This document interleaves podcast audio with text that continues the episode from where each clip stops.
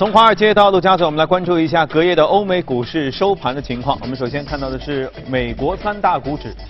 齐刷刷上涨啊，这么整齐的上涨，而且这么均匀的一个上涨的幅度，好像近这一年来也不太常见啊。去年整个跌的挺多的。呃，我们能看到道指上涨百分之一点四九，纳指上涨百分之一点四六，标普五百指数上涨百分之一点二九，是不是有什么好消息支撑呢？我们来连线一下第一财经驻纽交所记者葛维尔，请他给我们做一下介绍。你好，葛维尔。早上，主持人，隔夜国会两党有望达成预算协议，政府部分停摆再度发生的风险减弱，提振美国股市走高，道指盘中上涨超过四百点，材料和金融板块领涨，银行类股当中，高盛、花旗和摩根士丹利的涨幅都大约在百分之二附近。一项由三位共和党和一位民主党资深议员所提出的初步预算协议，据报道已经获得了各自党内大佬的背书。协议中可以看到两党各自做出的让步，包括特朗普要求的边境墙预算，但是金额从五十七亿美元缩减至十三点七五亿美元，而对移民拘留中心的床位数量削减了百分之十七，幅度较此前民主党提出的要少得多。但是，究竟能否在周六之前避免美国政府部分停摆的发生，还要取决于美国总统特朗普是否会同意签署这一法案。经济数据方面，最新公布的美国小企业信心指数下跌至一百零一点二零点，创下二零一六年总统大选以来的最低水平。而在本周的稍后时间，将有包括零售数据、商业库存等因为政府停摆而延迟公布的经济数据出炉，投资者也可以通过这些迟来的数据去更全面的评估美国的经济走势。个股方面，运动品牌安德玛公布的财报显示，上季度调整后每股盈利九美分，大幅好于此前市场预测的四美分。虽然美国地区的销售萎缩了百分之六，但海外地区百分之二十八的增长提振整体营收上涨百分之一点五。安德玛股价盘中涨幅超过百分之六点五。主持人。好的，谢谢各位啊。接着我们来看一下欧洲市场的三大股指情况，同样是上涨，但是似乎有一些差距哈。德国 DAX 指数涨最多，涨百分之一点零一。你看最少的是英国富时指数，只是微微涨了百分之零点零六。关于英国脱欧这个事儿，看来还是悬而未决。我们来连线一下第一财经驻伦敦记者姚方庆，请他给我们做下介绍。你好，方庆。好的，主持人，全球贸易环境释放出积极信号，助推昨日欧股走高。泛欧斯托克六百指数截至收盘上涨了百分之零点五，其中汽车股领涨，涨幅达百分之二。奢侈品集团开云昨天公布其二零一八年营收大涨了百分之二十六，主要得益于中国市场强劲的销售表现。不过早盘开云集团的股价依然下跌了百分之三，显示出投资者对整个奢侈品行业受不稳定贸易环境影响的持续担忧。英国市场的表现则要逊于其他欧洲市场。英国首相特蕾莎梅昨天向议会宣布脱欧谈判的最新进展，但她目前仍然无法与欧盟达成一个确定的协议。她希望议会能给她更多的时间与欧盟谈判，并相信能在脱欧期限内达成一个议会能够接受的协议。英国央行行长马克·卡尼昨天再次警告，无协议脱欧将会给英国经济造成的冲击。不过，国际原油价格上涨带动原油股走高，以及银行股的优异表现。英国富时一百指数截至收盘依然小幅上涨了百分之零点一二。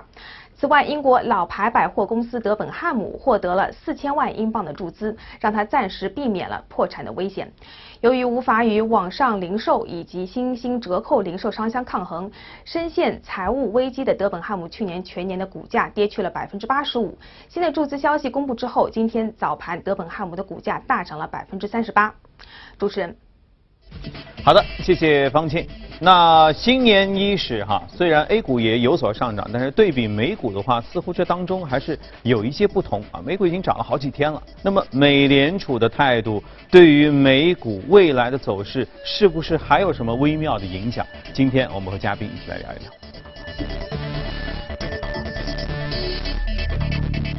好，今天来到节目中的是简家，你好，简家，新年好。嗯，新年好。记得在新年之前哈，当时你也说过，就是呃年终的，就是我们在过年期间的联储的议息会议可能会释放出一些信号。你看，包括今天看到鲍威尔，鲍威尔还是继继续释放他的这个鸽子的信号。对，好，这个又说了一番平复市场的话，是不是现在美联储已经对整个市场已经几乎就不产生什么样的干预的作用。所以市场现在就你看，昨天又涨得妥妥的，是不是这样？嗯，对对，先给大家要拜个晚年啊，祝大家这个新年快乐，呃，这个阖家幸福，那个诸事顺利。呃，财源广进。OK。那么，其实我们说这个在节前最后一次节目当中啊，当时我们就建议大家要去重点关注后续就是美联储的这个议息会议啊，那么会释放出来一些比较鸽派的一个信号。那么确实正如我们预期的啊，在这个北京时间一月三十一号凌晨的三点，那美联储也是公布了一月份的整个议息会议啊。那么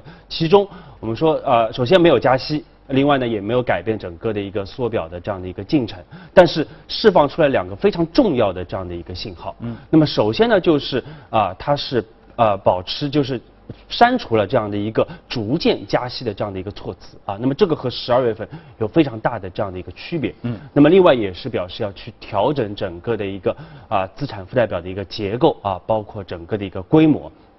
那么其次呢，美联储也是非常明确的强调，因为我之前我们在节目当中重点提到过，整个的一个美联储资产缩减，呃，负债表缩减，它可能会对经济和对整个全球市场会有明显的一个冲击。但是我们说美联储也看到了这一点啊，所以它也强调说未来会调整整个缩表的一个计划。但是呢，不是说马上就呃这次就调整了，而是它在未来的几次会议当中啊，它可能会。呃，主呃每次都会来讨论啊，然后每次呢可能都会释放出来一定的这样的一个信号，那么最终来完成整个的一个缩表计划的这样的一个调整的一个措施啊。所以说我们说，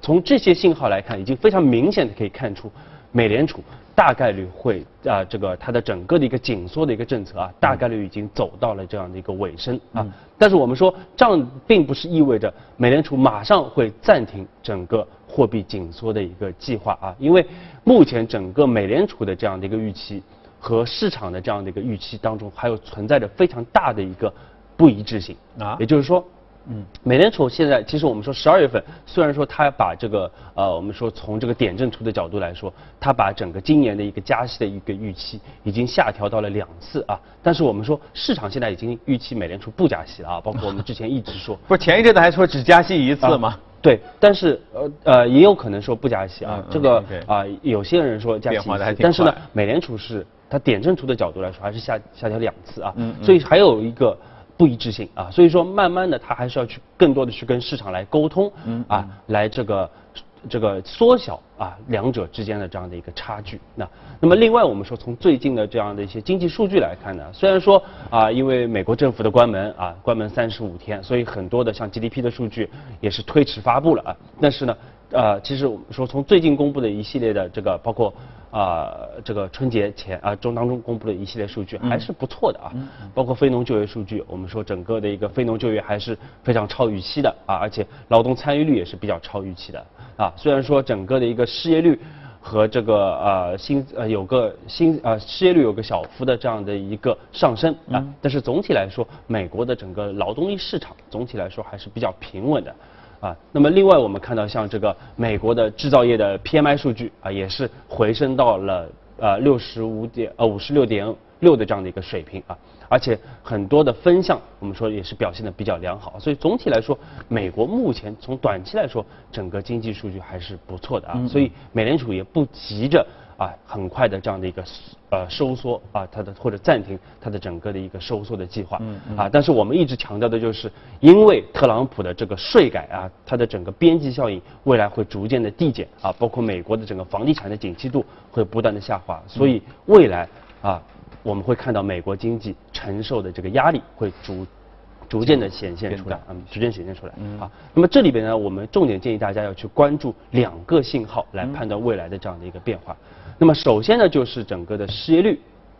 另外就是啊整个的一个国债的收益率曲线啊。那么这也是我们在节目当中一直为大家去呃提示的两个和非常重要的一个指标。嗯。啊，因为从失业率的角度来说啊，失业率见底回升之前，大概率美联储就会结束整个的一个收收紧的一个计划啊。历史上都是这样的。那么我们预计呢，这次美国的整个失业率大概率在今年三季度。应该会见底回升啊，所以说呢，在这之前，应该来说，可能在二季度的时候，我们就会明显的看到整个美联储停止加息的这样的一个计划。那么到三季度之前，应该会结束整个缩表的一个计划啊，这是一个比较大概率的一个事件啊。那么，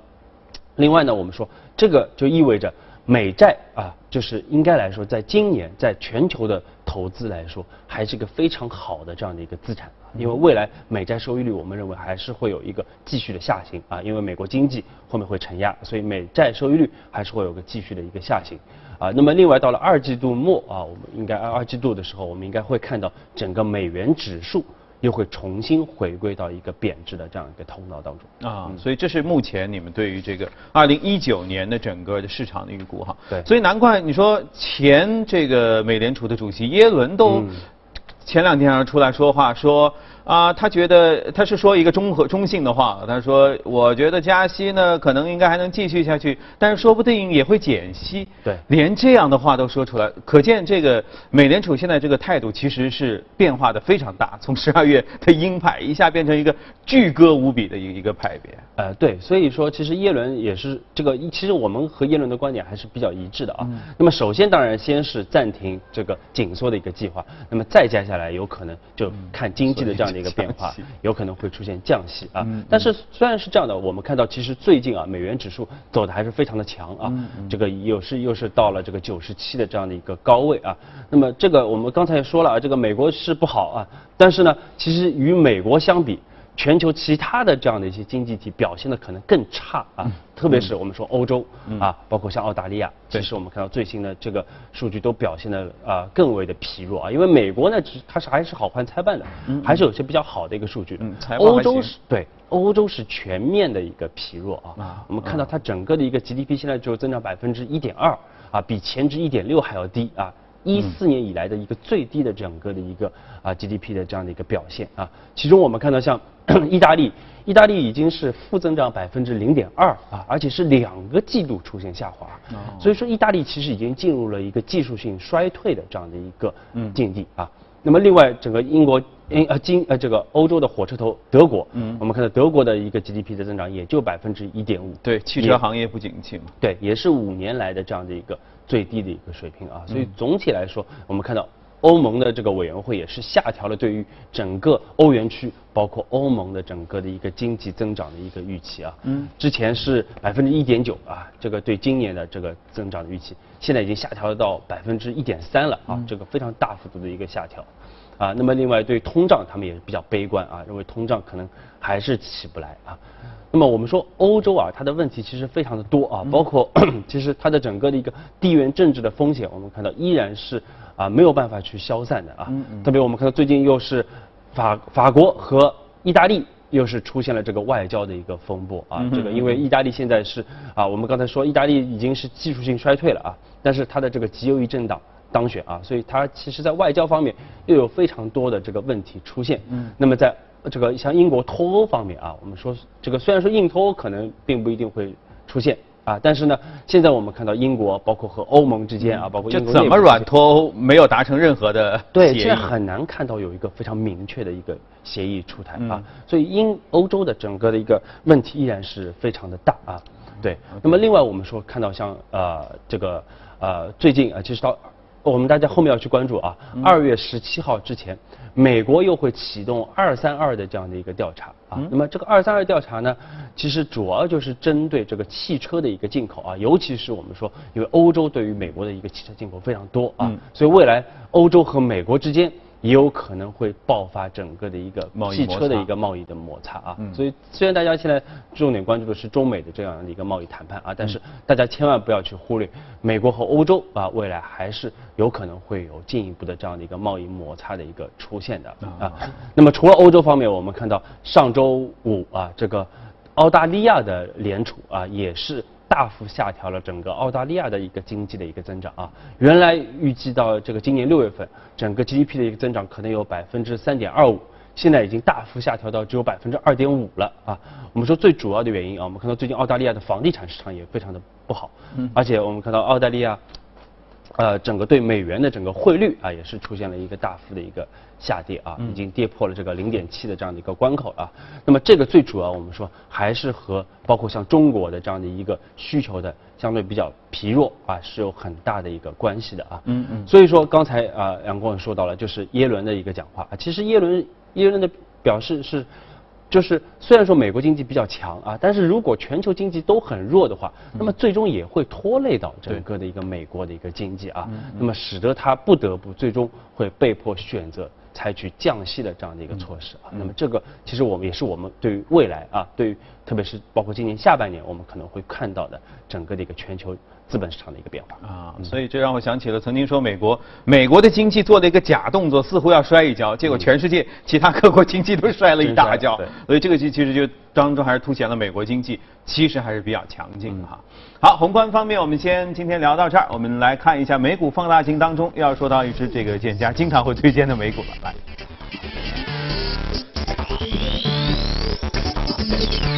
呃，惠而浦啊，以后要调查一下这个推荐，像类似惠而浦啊，包括还有一些星座啤酒啊，酒酒类啊，公司啊等等的一个频率是多少？嗯，反正这个我觉得大概每半年一次是差不多有的。啊，对，但这个有一年没推荐啊，因为这个我们其实惠而浦大家呃，我们也说的比较多啊，这个一九。一一年成立一家公司啊，那么也是全球整个白电的一个龙头的一个企业啊。那目前它在啊全球有七十个整啊生产包括研发的中心啊，九万两千名的员工啊，一百七十个国家都有它的整个产品的一个销售啊。当然在中国在亚太区相对来说比较少啊，那么主要是在北美啊、南美啊，包括欧洲地区它的一个销量比较多啊。其实我们看到今年啊，特别是一月份，整个惠而浦的股价大涨百分之二十四。啊，这个是远远跑赢标普百分之八的一个涨幅啊。对，我们说去年其实整个惠而浦表现的很弱啊，整个一整年啊，从年初开始，就是因为整个对全球的一个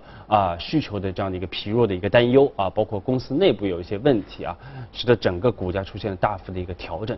但是呢，到这次四季四季度啊，特别是四季报，我们看到有一些明显的这样的利好的一些啊信号出现啊，特别是管理层认为，虽然说整个全球目前整个的一个白电的一个销量比较的一个平稳，但是呢，因为公司的产品啊出现了一个涨价啊，那么包括整个缩减了这它的一个成本啊，所以说虽然说销量。可能和以前是持平的，但是我有更好的一个啊盈利的一个能力啊，包括更好的一个利润率啊，那么这也是大家啊对于整个的一个公司股价啊抬升的一个很重要的原因啊，当然也和整个美股的一个大环境有非常大的一个关系啊。嗯，那么我们其实啊阳光也非常熟了，因为我们其实之前啊在一六年年初开始，我们就一直在推荐家电股啊，包括讲惠而浦。其实我们提惠而浦最主要的原因，就是因为我们去。呃，主要是国内和海外的这些家电的龙头来进行一个比较啊。那么因为海外的我们说这些家电龙头啊，因为它业业绩一直比较稳定啊，所以一般呢可以给到二十倍左右的这个 P E 的一个估值啊。但是国内啊，当时其实整个的一个给家电股的估值就来的非常的低了啊。但是经过一六年、一七年两年大幅的一个上涨，我们看到很多家电的龙头都是不断创出历史的一个新高，而且。估值也是一路的一个抬升啊，到了一八年一季度，其实基本上已经呃一月份基本上已经接近了整个的一个国际龙头公司的这样的一个水平啊，所以其实我们去年其实整整一整年啊，我们并没有推荐整个家电板块啊，而且我们看到确实整个家电板块也有一个比较大幅度的这样的一个调整啊，一方面因为整个估值确实到了一个高位啊，另外呢，啊确实整个基本面也有一些压力啊，那么但是呢，我们说这个。现在我们开始觉得又重新可以建议大家来去关注整个家电板块的一个投资机会啊，因为在目前这个时间点啊，我们也啊我们做了一个重点的梳理啊，特别是从四个维度和整个历史上的这样的一个同期啊来进行了这样的一个对比啊。嗯。那么首先从这个资本面的一个角资金面的角度来说啊，我们说之前一轮推动整个家电的一个上涨，最主要的就是外资啊。因为外资其实它是全球的一个估值啊体系啊，所以它是更多的去和国际进行一个比较。那么他认为整个啊不断的去流入到中国市场来。抢夺整个中国的一个家电，包括整个消费品的这样的一个定价权啊，那么当时是助推了一把。那么现在因为经过一年的调整，整个家电股的一个估值又回归到了历史的一个低位的一个水平啊。那么再加上盈利还是在比较稳健的啊，所以目前我们看到外资对于家电板块的一个配置又重新的一个出现起来啊。其实一季一月份我们说一 一月份整个外资流入的量非常大，而且最主要的像家电啊，也是一个表现非常好的这样的一个板块啊。那那么，另外对家电的需求来说，非常重要的就是这个房地产，因为我们说房地产，那么虽去年是调整了一年啊，但是现在其实到我们说一九年来说，整个交付量应该来说还是不错的啊，而且房地产出现一个大幅下滑的一个可能性也不大啊，所以在这样的一个前提之下，也支撑整个家电的整个的一个龙头啊，它的整个的一个需求啊，另外。第三点，我们说从整个一个家电的一个库存的角度来说啊，因为整个厂商现在整个政策都非常灵活啊，所以不太会出现一个高库存积压的这样的一个可能性啊。那么最后呢，我们说从政策方面啊，我们最近也看到一月二十八号啊，这个发改委是公布了最新的促进消费啊，特别是重点强调了就是促进汽车和家电。这两个板块的一个消费的一些政策啊，未来会陆续的出台啊。虽然说现在整个的一个细则啊，包括整个的时间还没有具体的出来，嗯，但是呢，其实已经提升了整个板块的发令枪已经响了。对，这个和历史都是一样的啊，因为历史上我们知道也是有相关的这样的一个政策出台啊，包括后面的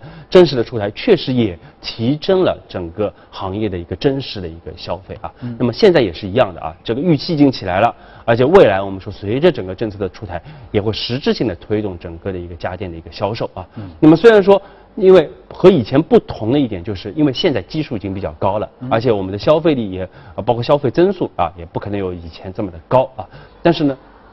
就是整个弹反弹的一个力度相对来说比较小啊。但是比较好的一点呢，就是啊，因为这样的话就会导致整个行业可能会有一个更良性的这样的一个增长啊。会有个更良性的一个啊未来的一个持续性的一个增长啊，所以总体来说，从四点的角度来说，我们认为二零一九年至少对于家电板块来说。应该来说，应该比以前大家可以更乐观一点啊，而且对于特别像外资啊，包括对于一些长期的一些资金来说，应该现在来说，整个的一个估值，包括整个基本面角度来说，这个它的配置价值还是非常的显现的啊。那这里有没有什么负面因素？你前面说的这四个维度确实都很有道理哈。对。比如说，呃，贸易的摩擦会不会，如果再有贸贸易摩擦，会不会对家电行业这样有影响？对，因为贸易摩擦，因为中国的这些家电的龙头啊，它的主要主要的销量还是在国内啊，它其实当然也是有部分的家电在走出去啊，但是我们说主要的市场还是在国内啊，所以说这个影响呢相对来说会小一点啊，除非我们说整个全球的一个经济下滑啊，包括贸易摩擦有一个超预期的这样的一个收紧啊，那么这个有可能会影响。那么另外呢，就是啊，如果房地产是超预期的下行的话啊，那么也有可能会影响到家电的一个销量啊，但是目前来看，我们说这个概率。啊，相对来说是不大的啊，包括我们看到中美的一个贸易谈判，也是出现非常多的一个良好的、良性的这样的一些信号出现啊。那么另外呢，我们说这个家电啊，特别是中国的一个家电，它的龙头企业在全球都是有非常强的一个竞争力的啊。那么在这样的一个情况之下，我们说，特别是这些龙头的公司，估值也不是很高啊，建议大家还是又可以重新回来啊，中长期来关注。嗯，对。